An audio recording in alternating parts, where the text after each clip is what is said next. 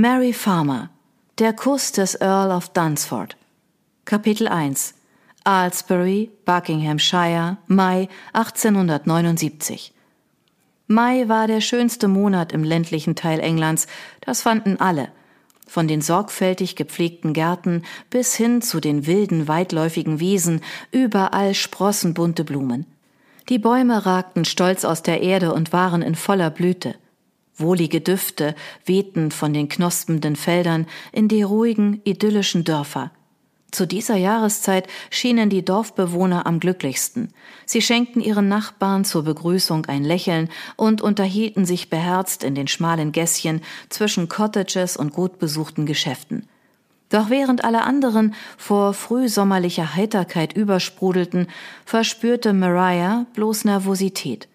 Jedes Jahr zog der Frühling an ihr vorbei und hielt ihr den Spiegel vor. Mit jedem Jahreszeitenwechsel und jedem neuen Jahr trieb sie weiter davon weg, jemals eine eigenständige Frau zu werden und immer tiefer in die Ehelosigkeit. An sich wäre dieses Schicksal nicht schlimm gewesen, doch ab einem gewissen Alter zog es frustrierende Konsequenzen nach sich, unverheiratet zu sein. Oh, Mariah, guck mal da drüben, quietschte Mariahs kleine Schwester Victoria und zog sie am Arm, als sie gerade in der Ortsmitte von Aylesbury Besorgungen machten. Was ist da? fragte Mariah.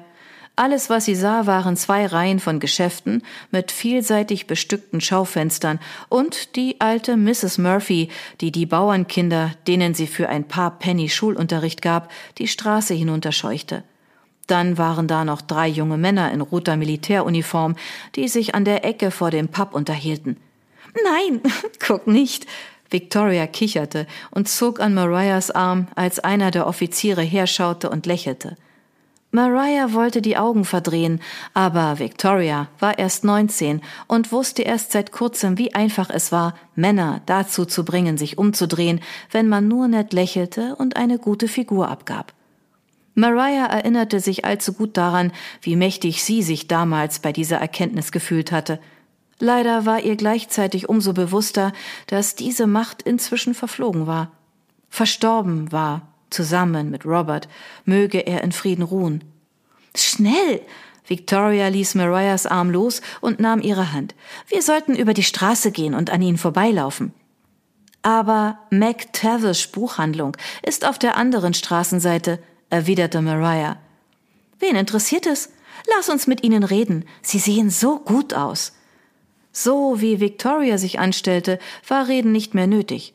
Die drei Offiziere musterten sie und flüsterten sich Dinge zu, und Victorias Lächeln wurde immer breiter. Mariah verstand sofort, dass sie ihre Schwester ins Auge gefasst hatten, doch abgesehen von ein paar anfänglichen Blicken hatte niemand Augen für sie. Victoria, sagte sie in einem schiefen Tonfall, benimm dich. Auch gut aussehende Offiziere sehen es nicht gerne, wenn junge Frauen sich aufführen, als ob Sie kommen rüber.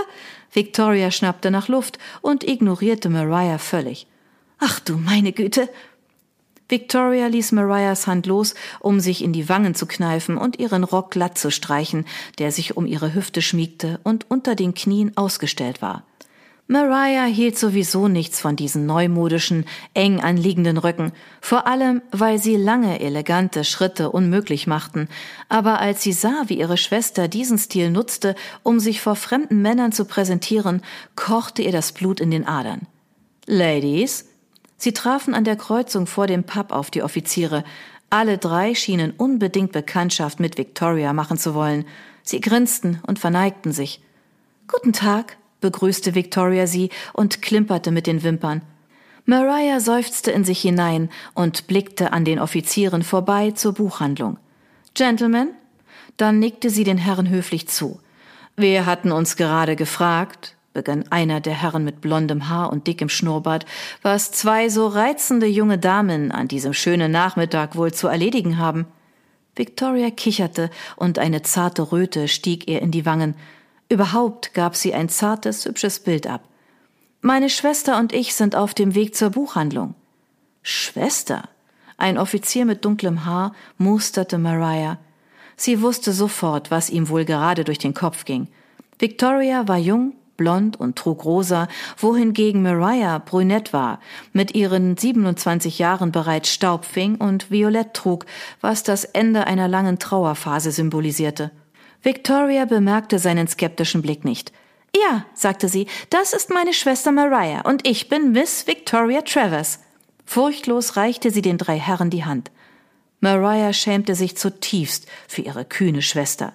Sie waren den Männern nicht förmlich vorgestellt worden, auch wenn die sittsamen Zwanziger vorbei waren und ihnen die modernen Achtziger bevorstanden, war Victorias Verhalten unerhört. Es ist mir eine Freude, Sie kennenzulernen, Miss Victoria. Der blonde Offizier nahm ihre Hand und küsste sie. Ich bin Colonel Nigel Scott.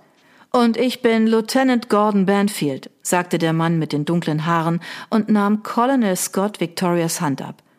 Ich bin Lieutenant Walter King, sagte der dritte Mann, der kleiner, aber stämmiger war als die anderen und nahm Victorias Hand als letztes. Colonel Scott blinzelte und nickte Mariah zu. Miss Travers Mariah rang sich ein Lächeln ab. Es sollte nicht so eine Qual sein, in Victorias Schatten zu stehen, doch es hatte mal eine Zeit gegeben, in der ungestüme junge Männer wie diese auch sie umgarnt hatten. Robert war einer von ihnen, aber Robert gab es jetzt nicht mehr, und auch ihre Blütezeit war damit vorbei. Es ist uns eine Freude, Sie kennenzulernen, Gentlemen, sagte Mariah und nahm Victorias Hand, als Lieutenant King sie losließ. Aber bitte entschuldigen Sie uns, meine Schwester und ich haben heute noch viel zu tun. Mariah! Victoria lachte und warf ihr einen wütenden Blick zu. Wir können doch nicht so unhöflich sein und uns von diesen freundlichen Herren verabschieden, obwohl wir gerade erst ihre Bekanntschaft gemacht haben. Nein, keineswegs, sagte Lieutenant Banfield zwinkernd. Mariah hob eine Braue. Sie traute diesen Männern nicht, vor allem weil zwei von ihnen scheinbar mehr an Victorias Brüsten interessiert waren als an der Unterhaltung. Vater hätte allen dreien trotz seines hohen Alters eine Tracht Prügel verpasst, hätte er gesehen, wie sie sich verhielten. Das kann sein, fuhr Mariah fort, aber es ist nicht ratsam, sich mit Männern zu unterhalten, denen man nicht von einer vertrauten Person vorgestellt wurde. Mariah, zischte Victoria und gab es auf, ihren Zorn zu verbergen. Nennen Sie uns Ihre Freunde und wir kümmern uns um die Formalitäten, sagte Lieutenant King. Nun, begann Victoria, unsere Freunde sind. Autsch! Mariah zerrte ihre Schwester von den Offizieren weg. Sie war sich sicher, dass sie nichts Gutes im Schilde führten und dass Victoria nicht die leiseste Ahnung hatte, was für eine Gefahr sie darstellten. Das war äußerst unhöflich, zischte Victoria, als Mariah sie die Straße hinunter in McTavish Buchhandlung scheuchte. Sie wollten doch nur mit uns reden. Mariah seufzte und schaute durch das Schaufenster, um sicherzugehen, dass die Männer ihnen nicht gefolgt waren. Wie es aussah, waren sie in den Pub auf der anderen Straßenseite gegangen. Sie wandte sich Victoria zu.